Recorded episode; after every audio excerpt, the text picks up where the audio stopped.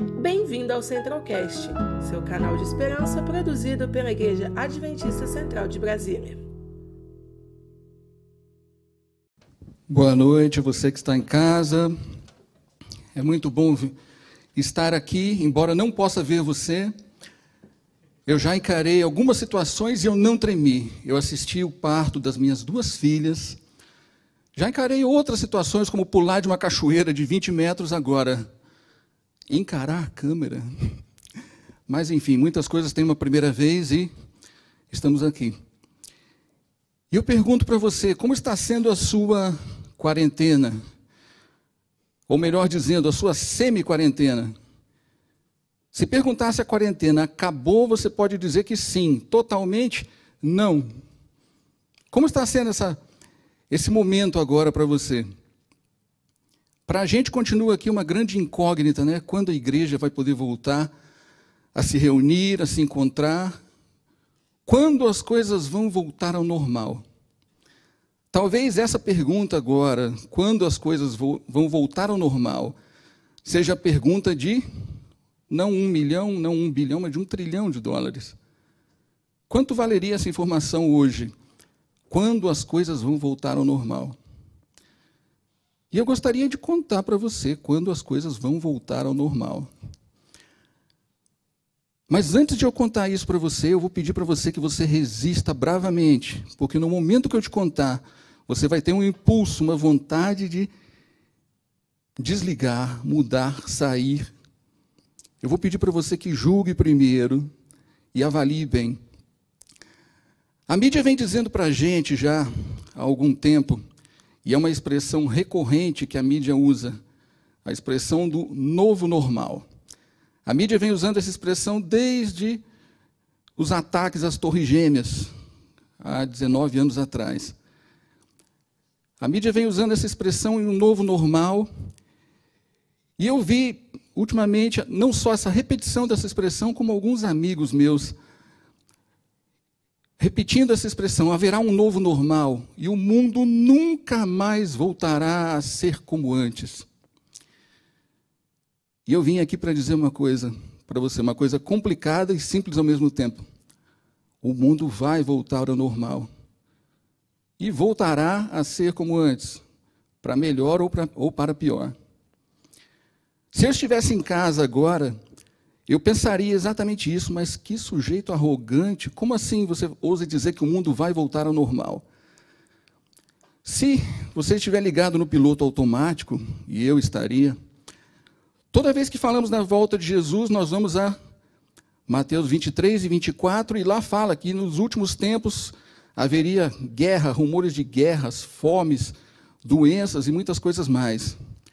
Então, quando a gente diz, diante de uma pandemia, que o mundo vai voltar ao normal, a primeira coisa que acontece é que as pessoas pensam que você está negando que a volta de Jesus esteja perto. Eu não vim aqui para negar o óbvio. Nós acreditamos e vivemos esses momentos que para nós são os momentos finais da história. Nós acreditamos que a volta de Jesus está mais perto do que nunca. Mas então você me pergunta como você afirma, como você ousa dizer que o mundo vai voltar ao normal. E eu digo para você que eu gostaria de te apresentar um argumento bíblico para mostrar que o mundo vai voltar ao normal.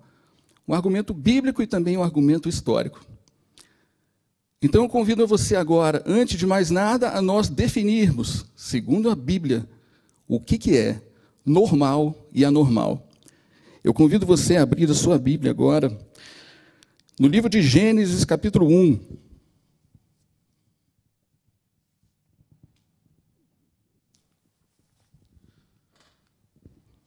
Onde, a partir do verso 27, quando Deus está ali, após encerrar ali a sua criação, está ali nos momentos finais da criação, diz assim: Criou Deus, pois, o homem à sua imagem, a imagem de Deus o criou, homem e mulher os criou. Deus os abençoou e lhes disse: Sede fecundos, multiplicai-vos enchei a terra, e sujeitai-a Dominai sobre os peixes do mar, sobre as aves dos céus e sobre todo animal que rasteja pela terra. E disse Deus ainda: Eis que vos tenho dado todas as ervas que dão semente, que se acham na superfície da terra, de toda a terra, e todas as árvores em que há fruto que dê semente, isso vos será por mantimento. E a todos os animais da terra, e a todas as aves dos céus, e a todos os répteis da terra, em que há fôlego de vida, toda a erva verde lhe será para mantimento. E assim se fez. Viu Deus tudo quanto fizera, e eis que era muito bom. Houve tarde e manhã o sexto dia. Assim, pois, foram acabados os céus e a terra, todo o seu exército, e havendo Deus terminado no sétimo dia a sua obra que fizera, descansou nesse dia de toda a sua obra que tinha feito. E abençoou-os Deus o dia sétimo e o santificou, porque nele descansou de toda a obra que, como Criador, fizera. Então, se nós pensarmos alguma coisa normal, segundo a vontade de Deus, normal seria o mundo conforme Deus o criou. Um mundo perfeito. Um mundo, onde, um mundo onde tudo funcionava de acordo com a vontade de Deus. O ser humano tinha contato com Deus, contato direto, falava com Ele face a face. O ser humano podia viver num estado permanente de comunhão com Deus. E isso era o normal. Esse era o normal que Deus criou para nós. Porém, vamos aí basicamente virar uma página e definir o que é o anormal. Porque em Gênesis 3, a partir do verso 3, nos diz assim: Aqui a serpente estava tentando tentando Eva no jardim e diz assim: Mas do fruto da árvore que está no jardim, disse Deus, dele não comereis, nem tocareis, para que não morrais. A serpente aqui tentou dourar a pílula e tentou mostrar para Eva que aquilo que Deus criou como normal, na verdade, não era tão certo assim, que poderia haver um novo normal, algo melhor que Deus estava escondendo. E no verso seguinte nós conhecemos a história da queda, da queda do homem. E quando Eva provou do fruto, e Adão experimentou do fruto também, diz aqui no verso 7: Abriram-se então os olhos de ambos, e percebendo que estavam nus, coseram folhas de figueira e fizeram cintas para si. Quando ouviram a voz do Senhor, Deus, que andava pelo jardim pela viração do dia, Esconderam-se da presença do Senhor, o homem e sua mulher, por entre as árvores do jardim. Tudo que ocorreu desse momento para trás, nós podemos considerar como normal. Dali para frente da queda do homem, nós vivemos no estado de anormalidade. O homem percebeu que estava nu. Não era normal, não era uma coisa normal ele perceber que ele estava nu. E dali para frente, o homem viveu e experimentou, conheceu o que seria o pecado, conheceu as consequências do pecado, a tal ponto que, se você olhar a partir de Gênesis 6, no verso 5, nos diz assim: Viu o Senhor que a maldade do homem se havia multiplicado na terra e que era continuamente mal o desígnio, todo o desígnio do seu coração. E então, nos versos 11 e 12, nos diz: A terra estava corrompida à vista de Deus e cheia de violência. Viu Deus a terra, e eis que estava corrompida, porque todo ser vivente havia se é, corrompido o seu caminho na terra. Esse foi o resultado, foi aquilo que passou a ser a vivência anormal, e isso dura até os dias de hoje. Então, toda vez que alguém fala em um novo normal, segundo a Bíblia, a gente basicamente vai ter mais do mesmo. A gente tem a natureza pecaminosa do homem, uma vontade de estar afastado de Deus, a gente não tem mais o contato direto que Adão e Eva tinham com Deus quando conversavam no jardim do Éden.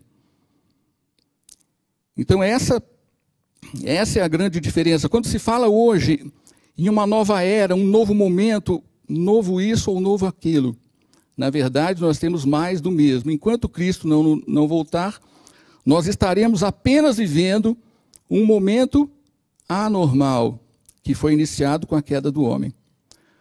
Porém, o ser humano tem uma, uma característica, uma capacidade enorme de se ajustar. O ser humano, ele se acostuma, ele se adapta a situações é, mais difíceis de se, de se imaginar. E o ser humano também, como consequência disso, a gente acabou invertendo os, os contextos. Pense só, o que, que é normal hoje? É nós temos essa vida pecaminosa, estamos nessa condição de pecado que nós vivemos. E o que, que é anormal hoje? Quando ocorre um milagre, quando Deus se manifesta, é tratado como o quê? Como uma coisa anormal. É tratado como uma coisa sobrenatural, a ponto de nós considerarmos uma coisa anormal quando Deus fala conosco. Nós que invertemos esse, esses conceitos. Mas eu sei que você deve estar querendo mais fatos e mais argumentos bíblicos. Então eu gostaria de mostrar para você alguns momentos na história bíblica em que o ser humano viu coisas fantásticas e que, no entanto, ele voltou ao normal com muita facilidade. Pense, por exemplo, no, é, no dilúvio. Noé está ali há mais de 100 anos pregando, falando que o mundo ia terminar, que o mundo seria destruído pelas águas. E de repente, os animais começam a chegar. Eu peço licença a você, eu vou ler um trecho aqui que a irmã White cita no livro Patriarcas e Profetas, que é no capítulo 7, onde ela diz assim: Subitamente veio silêncio sobre a turba zombadora. Animais de todas as espécies, os mais ferozes, bem como os mais mansos, foram vistos vindo das montanhas e florestas e encaminhando-se silenciosamente para a arca. Ouviu-se o rumor de um vento impetuoso, e eis que as aves estavam a ajuntar-se de todos os lados, escurecendo-se o céu pela sua quantidade, e em perfeita ordem passaram para a arca. Os animais obedeciam ao mandado de Deus, enquanto os homens eram desobedientes. Guiados por santos anjos, entraram de dois em dois na, eh, para Noé na arca, e os animais limpos em porções de sete. O mundo olhava com admiração e alguns com medo. Foram chamados filósofos para explicarem a singular ocorrência, mas em vão. Era um mistério que eles não podiam penetrar, mas os homens se haviam tornado tão endurecidos para, pela sua persistente rejeição da luz, que mesmo esta cena não produziu senão uma impressão momentânea. Ao contemplar a raça condenada, o sol a resplandecer em sua glória e a terra vestida quase em sua endêmica beleza, baniram seus temores crescentes com divertimento ruidoso e com suas ações de violência pareciam convidar sobre si o castigo da ira de Deus. Ou seja, uma situação jamais vista no mundo. Os animais ferozes e os animais mansos andando lado a lado indo para a arca. O ser humano parou sobre um impacto, ele sentiu um momento, mas logo depois, pouco tempo depois, apesar de ver uma coisa maravilhosa, ele volta ao seu normal ao seu normal pecaminoso, ao deboche, à brincadeira, à descrença, e a vida segue. Com o povo de Israel, aconteceram várias vezes esse tipo de situação. Pense que o povo de Israel, antes de sair do Egito, o povo de Israel viu dez pragas que atingiram os egípcios não os atingiram. Saíram e não, se não bastasse ver dez milagres em um curto período de tempo, o povo de Israel ainda viu mais. O povo de Israel viu uma nuvem que seguia, dando sombra de dia e luz à noite. E viu o mar vermelho se abrir, para que eles passassem em segurança. E viu o mar vermelho levar os seus inimigos.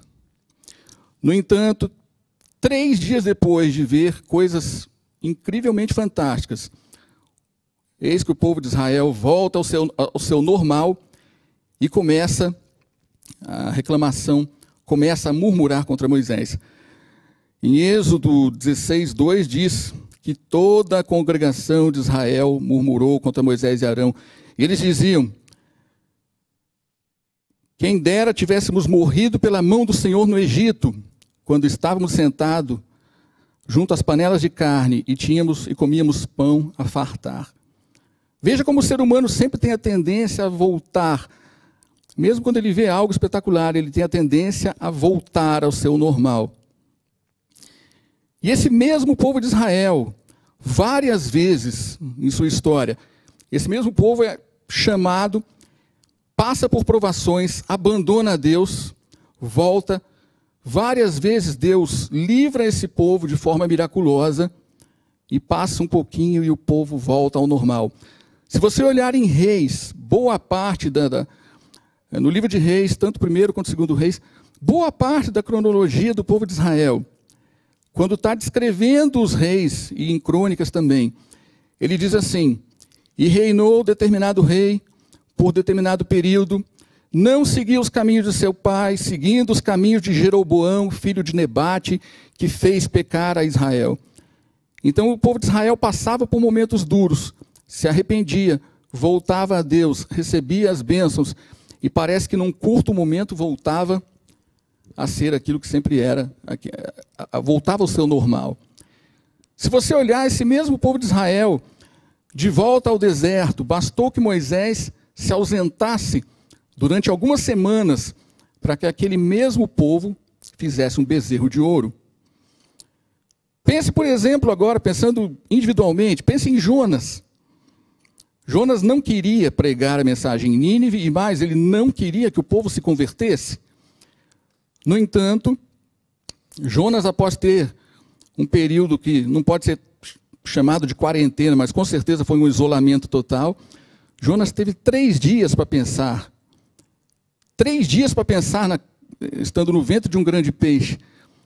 Você sobreviver a isso, dentro desse peixe, no escuro, e você pensar que a sua vida acabou, e você ser lançado fora, ser lançado na praia, mas Jonas voltou ao normal muito rápido. Jonas foi pregar em Nínive, mas ele não queria que aquele povo se convertesse. Ele preferia que o castigo de Deus viesse e destruísse aquele povo. Se você olhar na crucifixão de Cristo, aconteceu algo semelhante também. O povo, o povo aclama Jesus, chamando aos gritos de Osana, eh, filho de Davi, e o povo, em, em torno de mais ou menos uma semana, o povo grita: crucifica. O povo volta ao seu normal. Agora, se nós olharmos algumas catástrofes que aconteceram no mundo, nós vamos ver também que não houve, após essas catástrofes, não houve um novo normal, uma nova forma de viver. Em 526 depois de Cristo, houve um grande terremoto em Antioquia que matou 250 mil pessoas. Isso é uma coisa tão marcante, mas tão marcante que provavelmente você nunca ouviu falar disso. Em 1300 e eu tenho que pegar, tenho que olhar na minha cola. 1347, a Europa viveu um surto de peste bubônica, a chamada peste negra. Essa peste é calculado o número de mortos entre 25 milhões a 50 milhões. Aproximadamente um terço da Europa foi é, morreu. E, e, em alguns lugares, dois terços da população praticamente morreu.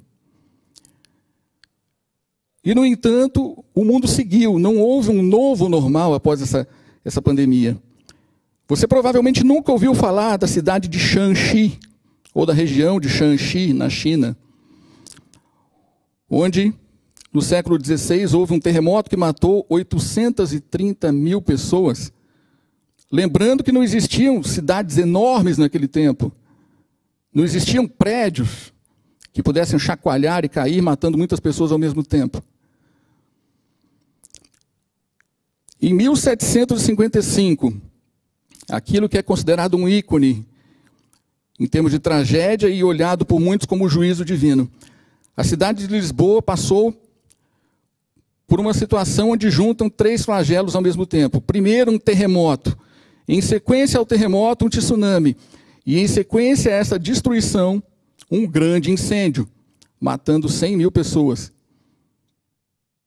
Muitas pessoas acharam que era o fim do mundo, que era um castigo. Aquilo ali foi um ícone em relação a esse tipo de castigo, pensando-se sempre no castigo vindouro divino. E assim a gente chega ao século XX, passamos pela Primeira Guerra Mundial, beirando 20 milhões de mortos. Seguida a Grande Guerra Mundial, vem a pandemia, a gripe espanhola, que não era espanhola, onde estima-se, se os números de hoje são imprecisos, que dirá números de um acontecimento que completou agora 100 anos. Estima-se que alguma coisa também entre 25 a 50 milhões de pessoas morreram, ou seja, mais do que a guerra.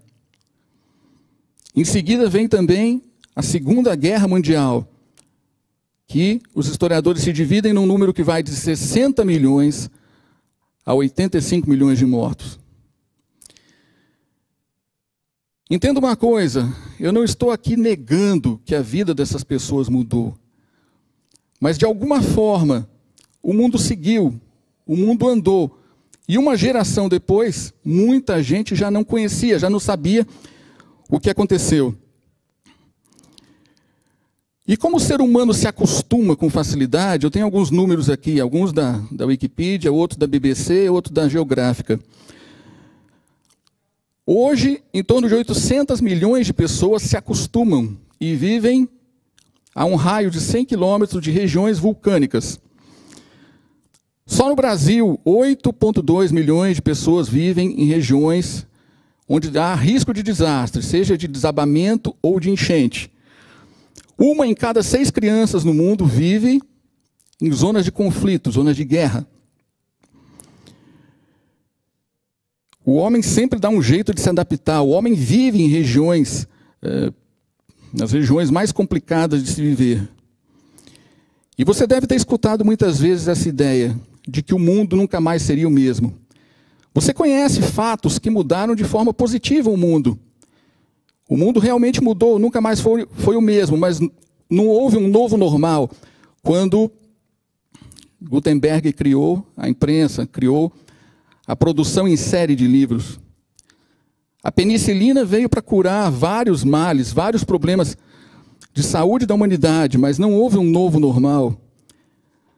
Mais recente, a partir de 1995, a internet se popularizou, para bem ou para mal. E não houve um novo normal, apesar de muitas mudanças do nosso, do nosso comportamento.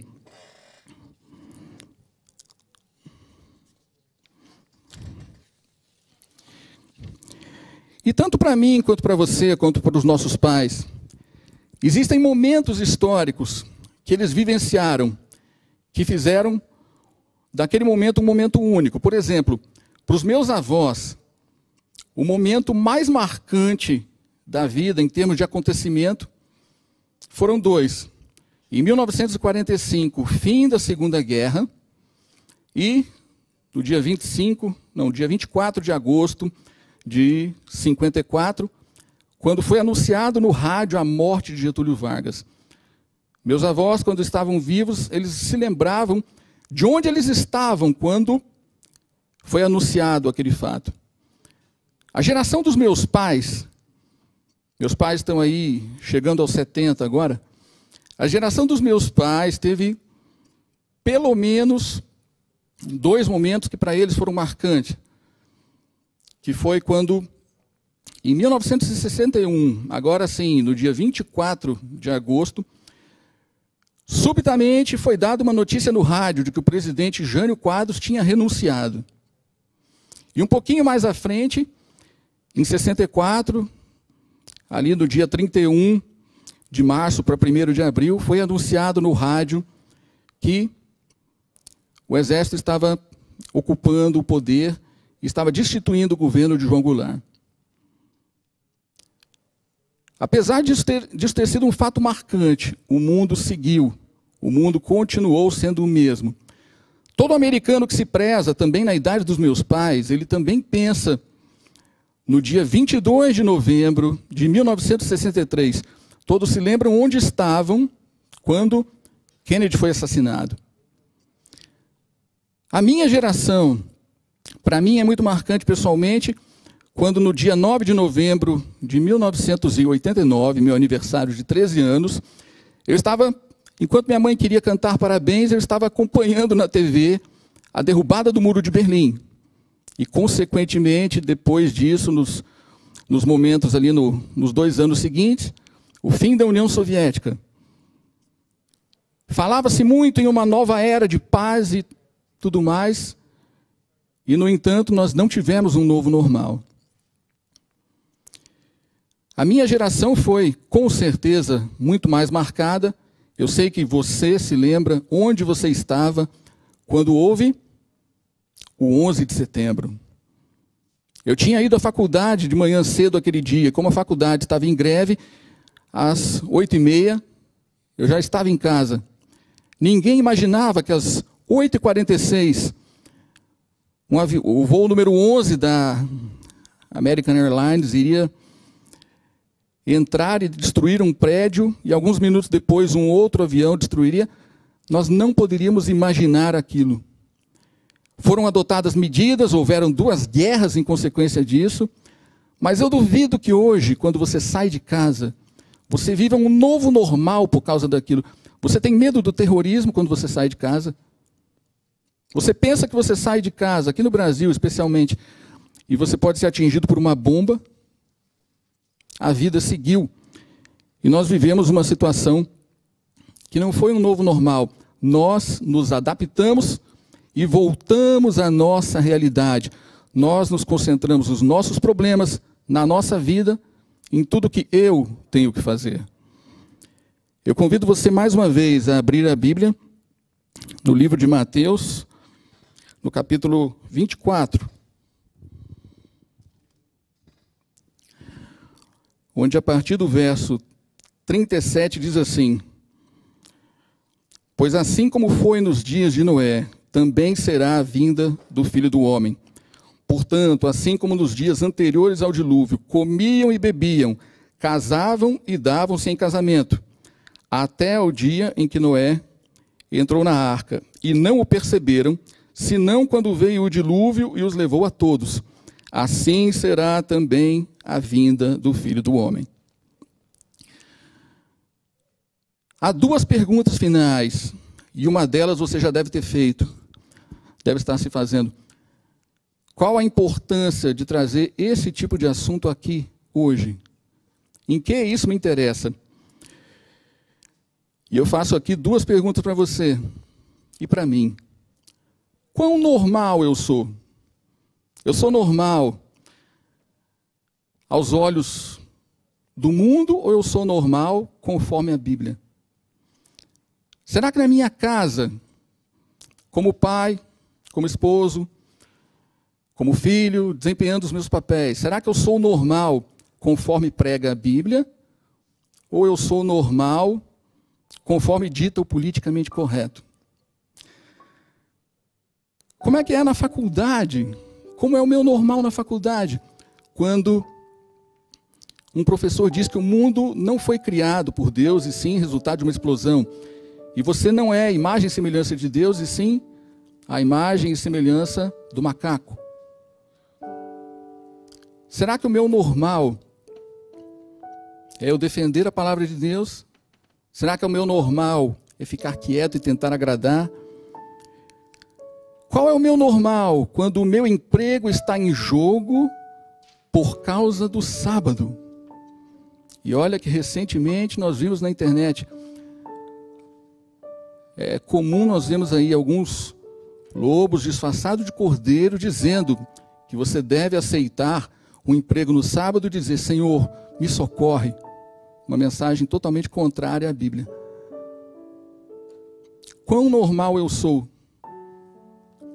Enquanto você pensa, enquanto você medita nisso, enquanto você ora, nós vamos ter uma mensagem especial agora com o Guilherme e a Noemi.